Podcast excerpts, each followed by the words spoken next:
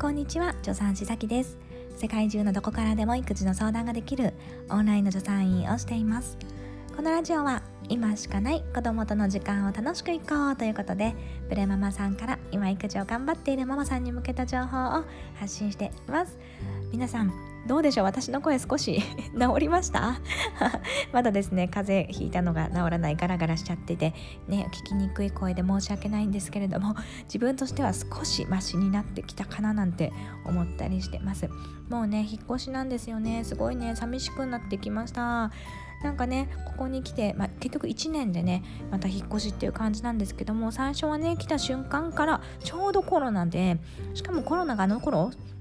去年の4月5月って今よりすごくこうピリピリモードだったんですよね。でピリピリモードだったからなんかねなかなか外出もね本当にできなくってあの人と接することがなくって孤独育児のスタートという感じでですね。結構この1年間大変だったなっていう思いが私の中であるんですけども結果ですね1年経ったらですねママ友もできたしすごくこうこの土地のいいところをいっぱい知れてなんだか去るのが寂しく なっています。住めば都ってね言いますけども本当にそうだなって思いますね。あの前に住んでいたところとここってもう全然違うんですよ。本当に違う。前に住んでたところはその都会っていうわけじゃなかったんですけどもなんかそこの、えーと県の中では都会と田舎のちょうど真ん中ぐらいなとこだったんですね。で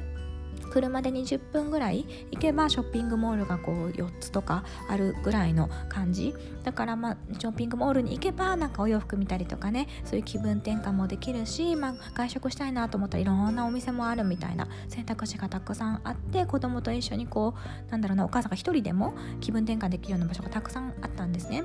で一方でここはですねすごく田舎なんですよ。なんか地元の人に聞くと栃木の中でもとってもとっても田舎な方なんだよっていうことでもちろんショッピングモールなんてないんですね。ないんですないんです。あるのはダイソーと、えー、島村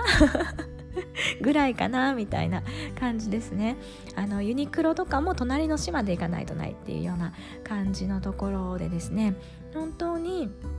あの何て言うんだろうやれることが散歩しかない。というような場所なのでだいぶ私としてはこう環境がね大きく違うところで子育てをねあの一昨年やって去年やってみたいな感じでできてるんですよね。でだいぶですねやっぱり環境が違うと生活がですね変わるんですよね。子供との生活が変わる行く場所も変わるしやれることも変わるしもう本当にね、あのー、全然変わるんですけれどもでもですねうんなんかやっぱりそれぞれのいいところがありますよね。どっちがいい悪いっていうのではなくってそれぞれのいいところがあって子供にとってのここで育つからのいいところがねあるなっていう風に感じましたで、えー、これ好みもあると思うんですけども私結構田舎の方が性に合ってるかもしれませんねここの土地すごく人が優しくてあの何て言うんだろう知らない人とかもほぼ100%挨拶してくれるんですよ。散歩してるとあの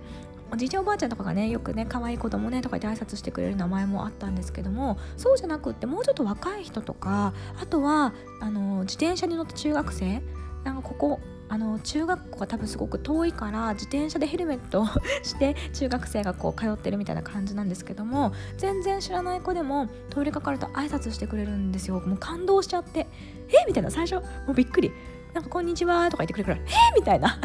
最初本当にびっくりしますね。小学生とかもそうなんですね。小学生もなんかなんていうの？集団投稿みたいなの多分知ってるんですよね。なんか56人とかのグループで一列で歩いて投稿してて。でそういう子たちとかもなんか「こんにちは」とかそう言ってくれるんですよ。あなんでここの子供たちはみんないい子なんだ？みたいな感じで。でそれが子供だけじゃなくて大人もみんな挨拶してくれるからうちの太郎さんもですね結構うちの太郎さん人見知りはしないけどこう繊細でビビリな性格なところがあるのでですね割とこうなんだろう人見知りはしないけどちょっと恥ずかしがって気軽に話しかけるとかはしないようなタイプだったんですけどもやっぱりねこういう環境だから太郎さんも自分からね知らない人に「こんにちは」とか言えるようになったんですよね。そうだからなんか私はそういうのすごくいいなと思う派なのででもこの田舎での子育て性に合っていてあのずっとねここに住んでもいいかなとかってね思う感じでした。すごいあごめんなさい話がねあのずれまくってもう5分ぐらいに なっちゃいました。雑談会回ですね。今回ですいません。なのでまあ住めば都ですしそれぞれのねあの子育てにとってのいいところっていうのがもう街によって全然違くてあってでうん、やっぱり住める場所って自分で、えー、すごく自由に決められるわけじゃないじゃないですか、ね、旦那さんの職場がどこだとかさいろんな兼ね合いである程度決められてしまうものだからどこに住んでもそこのねいいところをね見つけたいななんていうふうにね思ったりしました。ということで、ね、次に住む場所もね いいところを見つけていこうと思います。ということでもう5分経ってからやっとやっと質問にね回答していきますね。はい、えー、今回はですね子供がですねちょっとびっくりしちゃってパパ見知りピッチックに、ね、なっちゃったっていうお話ですね。いつも楽しく聞かせていただいています。参考になる話が多くスタイフでさきさんに出会えてよかったと思っている一時の母です。あら嬉しい。本当にありがとうございます。とっても嬉しいです。質問なのですがもうすぐ1歳になる息子が夫とお風呂に入る時だけ泣きます。夫が夫の顔を半分湯船に沈めて見せた日からギャン泣き。びっくりしちゃったんでしょうね。私と入る時は割と大丈夫なのですが最近は夫と裸でお風呂場に入った瞬間から泣くようになりました。夫がとても悲しんでいるので何か克服方法があれば対応したいのですが時間が経って慣れるのを待つしかないでしょうか。お知恵があれば拝借したいですってことですね。どうもありがとうございます。そう結構ね子供って何かのきっかけでなんか特定の物事をすごく嫌がるようになってしまうとかね実は割とあるんですよね。でそういう時におすすめな方法っていうのがこうちっちゃいステップを踏んで鳴らしていくっていうのがおすすめです。でこの場合ねね一緒にお風呂に入るときっとそのびっくりしたのを思い出しちゃって ね泣いちゃうっていうことですよね。ですので少しずついきなりね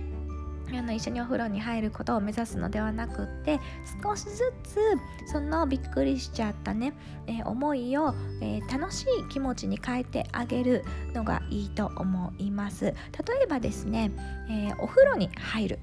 っていう時にお風呂パパイコール怖かった思い出 ってなっていると思うので最初はお風呂じゃなくって日中にお風呂でプール遊び、ね、プールみたいな感じでプール遊びをするっていうところから始めてもいいかと思うんですよ。しかも最初はパパが裸になると泣いちゃうと思うので、えー、例えば湯船にあのあんまり深いとね危ないかなとか思うからまああのお膝の高さとかそれぐらいまでお風呂のお湯ためてで子供は裸で入らせてでそこにおもちゃとか持ってきてで旦那さんは裸にはならずにお洋服のままで脱衣所でそれを見て一緒に遊んであげると。でそこにはママはいない。でパパと本人だけでねまず楽しく過ごせるかなっていうのをやってみるといいと思います。でそこで慣れてきて大丈夫そうだなと思ったらそこでパパも脱いで一緒にあの入ってみるっていうのが次のステップでもいいかなと思うんですね。